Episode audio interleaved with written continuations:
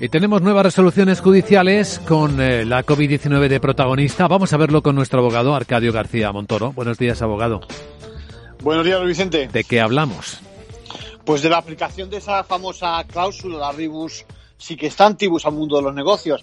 Exactamente en el sector turístico. Un juzgado de Barcelona establece que desde el pasado 1 de abril de 2020, ojo, hasta el próximo 31 de marzo del 21 de este año, el arrendador tendrá que rebajar al 50% al inquilino que explota una serie de apartamentos con fines turísticos.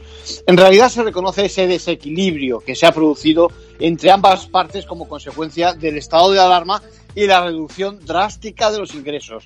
Es un importante precedente para la industria hotelera, seguramente también restauración y otras, que no pueden cumplir en estas condiciones con sus obligaciones, principalmente el pago de la renta. Eso sí, si el arrendador no atiende a razones, ya sabemos que no hay más remedio que acudir a la justicia solicitando la revisión del contrato.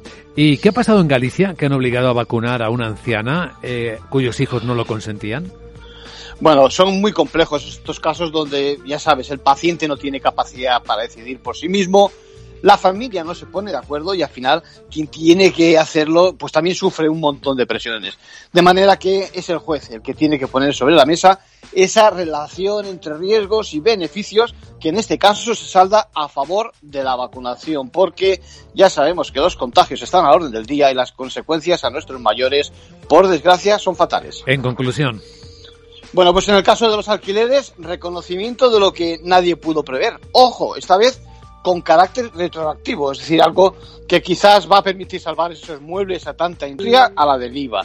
Y de la vacunación decir que cuando no se quiere en en residencias, lo dicho, que el médico forense es el que sabe de esto y el juez lo normal es que lo apoye. Gracias, abogado.